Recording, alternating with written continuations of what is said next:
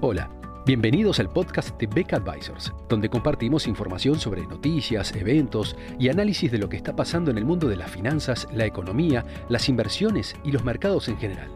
Todas las semanas, un nuevo episodio con diferentes protagonistas de nuestro equipo o invitados especiales.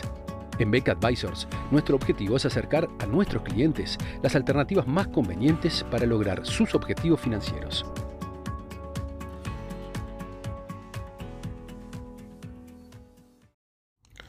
Con la temporada de divulgación de resultados del segundo trimestre de 2021 en las distintas empresas que cotizan en la Bolsa de Nueva York,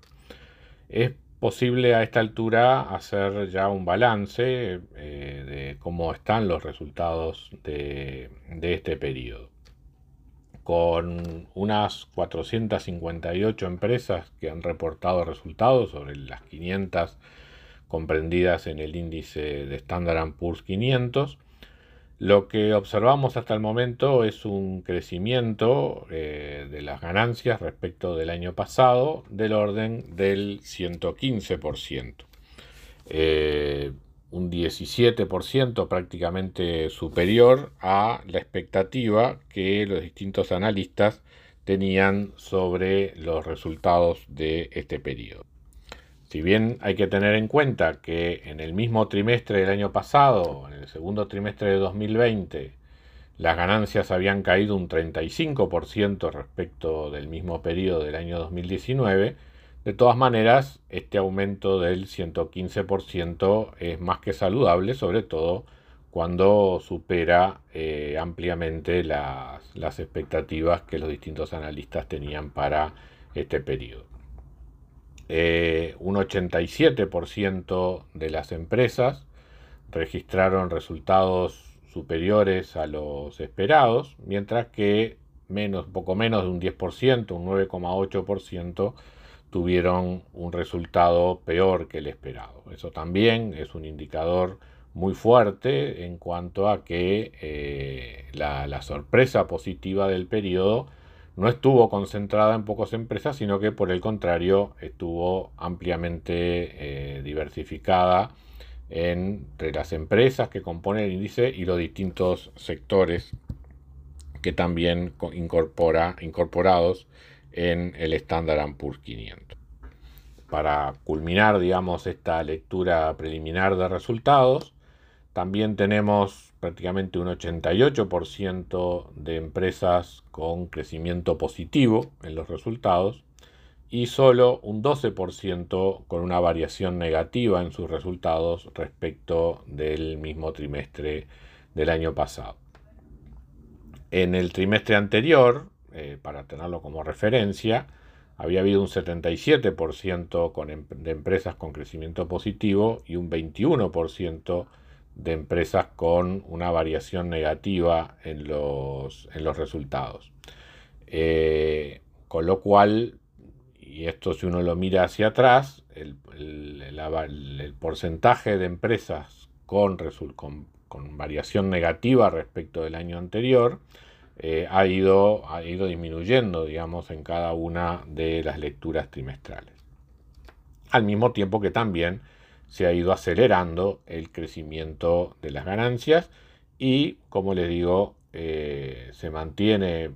por encima de lo esperado en un porcentaje significativo. Eh, ¿Qué cabe esperar para el resto del año? Bueno, el consenso de los analistas sitúa la, proyección de, crecimiento de, las ganancias para el, año, para el conjunto del año 2021 en el orden del 26,7% respecto del promedio del año 2020. Por ahora, como señalábamos, los resultados siguen, vienen siendo bastante mejores que lo, lo esperado. Eh, pero digamos, manteniendo incluso esta expectativa, eh, lo que se está dando es una ligera reducción en, la, en el ratio de precios a ganancias, que en este momento se estaría situando en el orden de un índice de 21, algo más bajos que los niveles de 22, 23 que veníamos observando en meses anteriores. ¿Por qué esto es bueno? Porque eh, de alguna manera un índice de precios a ganancias muy elevado no solamente supone una rentabilidad baja para quien, quien posee acciones, sino que eh, además de alguna manera tiene implícito la necesidad de un crecimiento muy fuerte de las ganancias en el futuro para que eh, esos índices sean sostenibles. Recordemos que los promedios históricos del ratio de precios a ganancias en el Standard Poor's están entre 16 y 17 veces, pero en el contexto actual de muy bajas tasas de interés,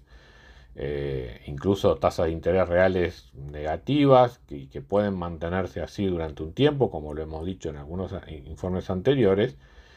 eh, este, estos niveles de ratio de precios a ganancias se hacen sostenibles y por lo tanto la, probabilidad de una corrección abrupta, digamos, en el mercado accionario, eh, de alguna manera está disipado. Nunca estamos a salvo de correcciones transitorias, pero en líneas generales, con esta evolución de las ganancias, estaríamos teniendo un nivel de evaluación de las empresas correcto. Eh, no podemos decir que que hoy las valuaciones están muy bajas o, están relativamente baratas las acciones respecto de otros activos financieros alternativos, pero eh, tampoco estamos ante una situación de, sobrevaluación que, amerite una, gran corrección. Entonces, con, este panorama eh, relativamente optimista que, nos arrojan los resultados del segundo trimestre, es que encaramos, digamos, las, perspectivas para, el resto del año. Ciertamente, al ir comparando contra una base mejor eh, en el año 2020, con respecto al año 2020, recordemos que el, peor momento de 2021 justamente estuvo en el segundo trimestre en materia de resultados de empresas. En la medida que la comparación ahora sea contra una evolución de las, de las ganancias de empresas que empezó a mejorar durante el año pasado, seguramente las tasas de crecimiento van a ser menores que, esta, que, la observación de, este, de, este, trimestre, pero de todas maneras con una, perspectiva muy sólida para el, para el año 2021. Eh, y de esta manera eh, confirma de alguna manera nuestra nuestra recomendación de que el mercado accionario sigue siendo, digamos, la, mejor de las alternativas eh, de inversión que están hoy por hoy disponibles. Obviamente eh, la, lectura pasa ya no solo por si es acciones versus renta variable versus renta fija, sino en qué grupo de, de acciones, digamos, uno tiene que concentrarse. También han sido muy buenos hasta el momento los, resultados en, el, en, las acciones europeas también tuvo récords este, durante este trimestre y, eso permitió que el índice accionario europeo alcanzara nuevos valores, máximos, pero todavía tiene un rezago importante con respecto a, lo que fue la evolución del Standard Poor's en Estados Unidos, con lo cual Europa en ese sentido tiene una, una evaluación relativa más atractiva. Las últimas semanas no han sido buenas para los mercados emergentes, pero nuestras perspectivas siguen siendo de que en un contexto de mayor inflación internacional, con precios de commodities con tendencia al alza, la, situación de los mercados emergentes debería ser buena. También aquí hay que ver qué mercados emergentes, por supuesto hay que ser muy selectivo. Y en líneas generales, eh, se ha mantenido de manera pronunciada el gap entre lo que es las acciones eh, growth, digamos, o sea,